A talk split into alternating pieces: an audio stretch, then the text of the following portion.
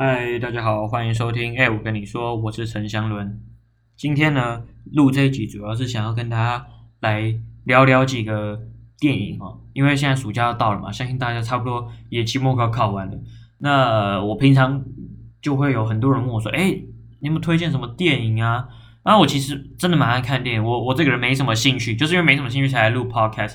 可是如果真的要论的话，就是我真的很喜欢看电影。然后呃，特别是因为我觉得。像我们读书啊，就是为了要要看社会在社会上能够运用到哪里嘛，然后跟人之间的关系是如何，跟社会的连接在哪里。可是我没有办法体验这么多种人生呢、啊，我可能呃来不及去了解更多人的经验，所以我觉得电影是一个很好的方法，很好的过程。当然，它不会可能百分之百是对的，或是百分之百的真实。可是我或多或少可以从中去探寻我过去曾经没有、我不曾注意过的事情。所以我也是蛮推荐大家去看电影的哈，呃，在有时间的时候，晚上可能就每个礼拜看个一两部电影，其实是对自己这种呃知识量增加也是有帮助。为什么这么说？就是你如果透过看电影啊，然后呃发现你可能有什么东西好奇，你就去查，查了之后，你最后你就会有所收获。那我不要太多废话，这一期就只要把这个电影的清单告诉大家哈，然后小小介绍这样。好，首先第一个系列就是想跟大家来介绍三部电影。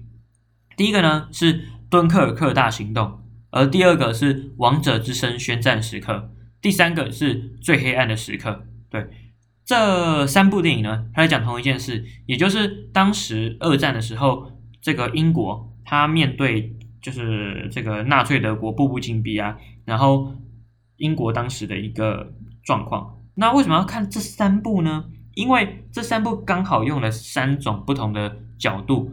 来去呈现这个历史事件，像是《王者之声》宣战时刻，这应该是这三部里面比较老的一部哈，它是二零一零年的电影，它是从国王，他从国王的角度去看的，呃，也就是现在这个英国女王伊丽莎白二世的父亲，就是乔治六世，那他当时是国王，然后面对了这个国家重大的危难，呃，他要如何呢？去一边是改善自己的口疾。一边是面对这个欧洲情势的骤变，所以《王者之声》是一个从国王的角度来看的，而另外一个呢是最黑最黑暗的时刻，他是在讲述当时英国的首相丘吉尔他如何面对这个呃纳粹德国来去攻陷西欧各国，然后英国当时呃这个孤立的状况，所以他是从丘吉尔也就是英国首相的角度来看，那。敦刻尔克大行动，因为它是真的很新，它是二零一七年的电影，而且呢，它是有知名导演这个诺兰，诺兰大家听听过吗？诺兰就是有拍那个那个蝙蝙蝠侠，对，然后还有 Interstellar，就是星际效应哦，对，诺兰也是是很厉害的导演，他呃主要是从平民民间的角度，然后来看这个事件，因为当时敦刻尔克要从敦刻尔克这个地方，然后进行一个撤退是。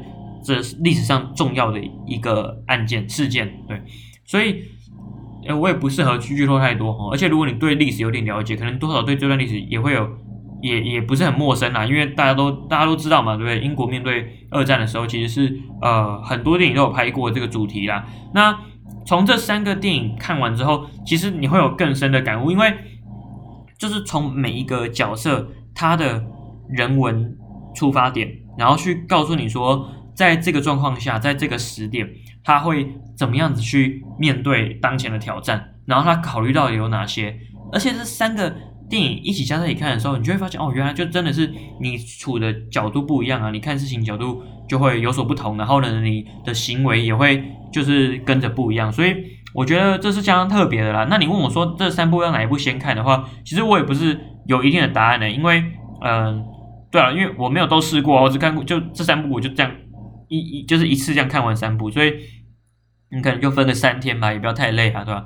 那或许可以从从最久的二零一零年的《王者之声》到二零一七年的《最黑暗的时刻》，到也是同样二零一七年的《敦刻尔克大行动》这样来看哈。嗯，那我非常推荐大家，真的很好看。好，那再来呢是呃。大法官这部电影，大法官大家听过吗？就是由知名这个小罗伯道尼，知名演员小罗伯道尼所演的一部电影。那其实这部电影它褒贬不一啊。可是我作为一个法律系学生，我看了我是觉得没有，我当时我还不是法律系学生，对。可是因为它是二零一四年很久以前，我看的时候其实觉得，呃，一时之间那个感动不是这么强烈。但是随着你呃一直不停的去呃思考，有些电影就是这样，就是你当时看的时候，你觉得嗯还好，就是这样而已。可是那些剧情啊，那些台词，然后在你的脑海中，然后不停的发酵发酵，然后还有你自己在做更深入的去琢磨的时候，你才会发现那其中的一一些感悟。这样，那其实大法官这部电影它。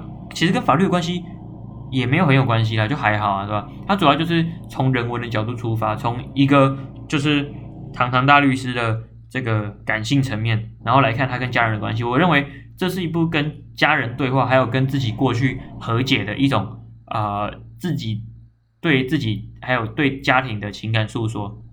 我觉得是相当特别哦。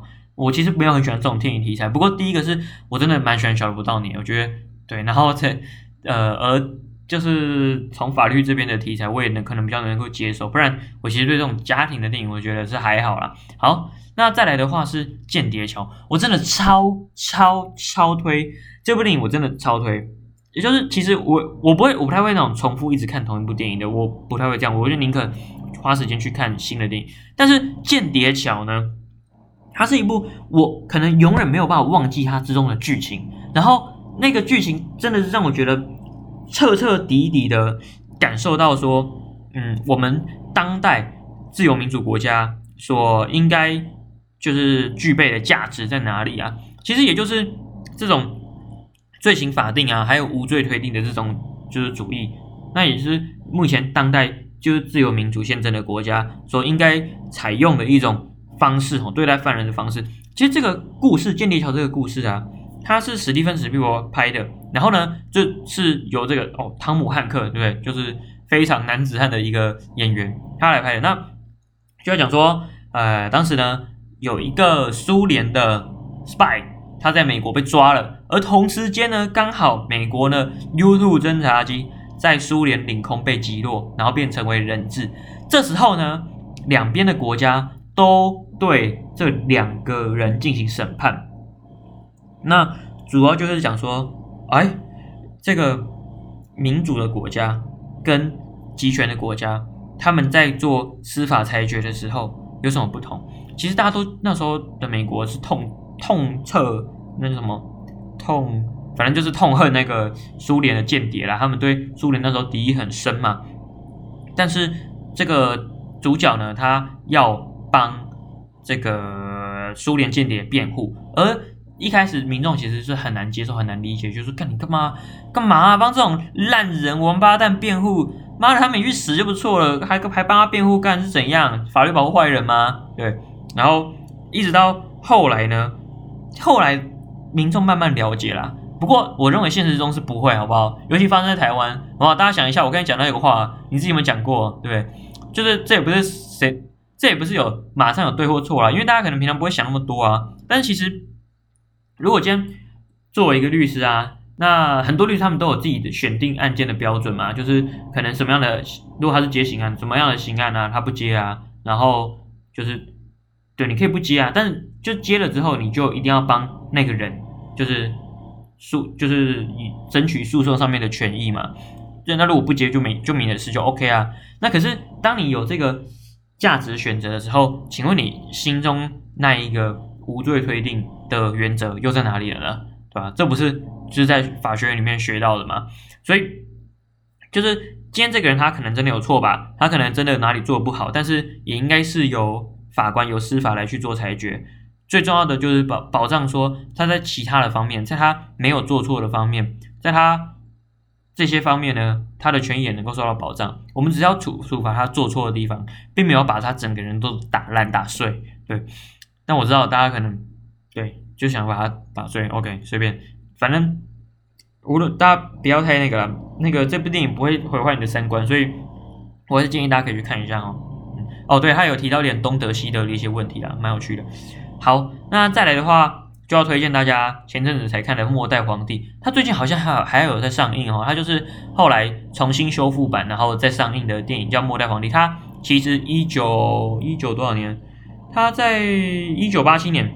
就在意大利上映了，而这部电影最特别的地方，它是中国大陆改革开放以来，诶，诶，是不是改革开放？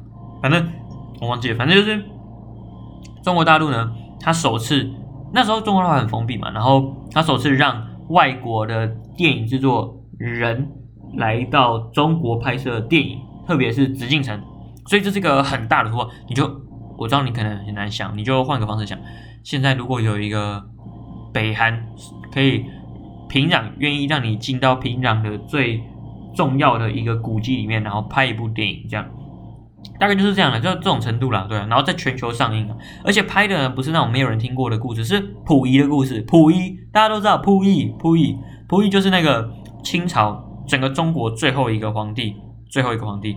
所以这部电影呢，其实呃在当时是有一个非常大的轰动吼。然后而且他也提到了，不管是清朝灭亡啊、张勋复辟啊、军阀混战啊、满洲复国以及文化大革命等等历史。其实从这个电影之中，你能感受到那个时候的中国，其实，诶，算是正要往开放的道路来进行。所以呢，整个拍摄你也不会感觉到说是相当封闭的，不会哈。然后演出这个主角溥仪的演员叫做尊龙，他真的是一个就是帅，对，可以说他是帅啦。然后那种容光焕发嘛，反正就是。他那个脸蛋啊，然后还有整个人给你的气质的感觉，就觉得哇靠，就是与与众不同啊！你没有办法用一个形容词来定义他了，他就是 untaggable，对，你不能随便就是把他，他就是他，他就是尊龙不一样，尊龙就是尊龙，对，超厉害。那蛮有趣的都是，就是他在电影里面他是用英文用英文讲，呃，可是你也不会觉得特别奇怪，就会觉得蛮特别的，对吧？好，那也不要透露太多剧情哦，主要就是。以前我们看历史的时候，就觉得说，诶，这末代皇帝啊，就很废嘛，溥仪很废啊，然后还跑去满洲国这样，然后当白痴被日本人控制啊之类的。可是没想过，就是说他也是个人，而且是一个心理上残缺的人。所以这部电影其实是从一个他人本的这个角度来做出发，从他溥仪本身的角度来出发。所以我觉得是蛮特别啊。其实电影就是这样，它就是带给你这一面啊。我们平常看到就只有数据，只有结果，然后。却不知道其中的过程，还有其中的一些，嗯，这种辛苦的地方。那其实电影就是呈现这种角度，让你可以有更多元，然后更你可能没有想过的一些思考的逻辑哈。那再来就是我昨天前天看的这个《末代武士》，《末代武士》它哦，那更久，二零零三年的电影。但是我我其实很讨厌看那种很久很久的电影，我就我就追求那种新啊，就即便它主题是旧，但起码拍的时候要是。拍的年要是新的，但是末代武士，我就在我一个朋友的，我信任他的情况下，我其实没有想看，但是我基于我信任他，我就决定啊看一下了，反正没事嘛，考完试就看一下。我觉得我真的非常庆幸我这么做，因为这部电影实在是超级无敌好看，超级无敌好看，真的就是从这部电影才真真的感受到说，哦，原来当兵啊，又讲到当兵，对。就让我想到当兵，就当兵的时候讲那个武德啊，武德军人的武德是什么？然后还有日本在讲的武士道的精神是什么？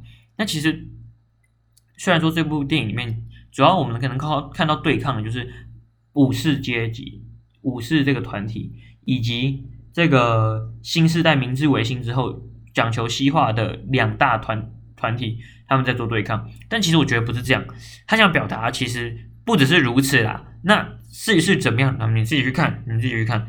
那我觉得蛮特别的，而且，哎，这个汤姆克鲁斯演的，对不对？他从二零零三年到现在都没有老，超厉害，越活越年轻，对，还是一样帅。